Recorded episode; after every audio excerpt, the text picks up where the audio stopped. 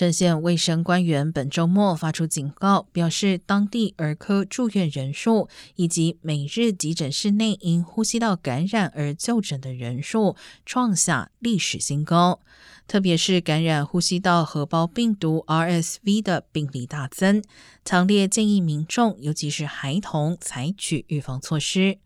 根据城县工卫局的数据，RSV 每年会导致约五万八千名五岁以下儿童住院，其中有一百至五百人死亡。另外，大约会导致十七万七千名六十五岁以上成年人住院，其中有约一万四千人死亡。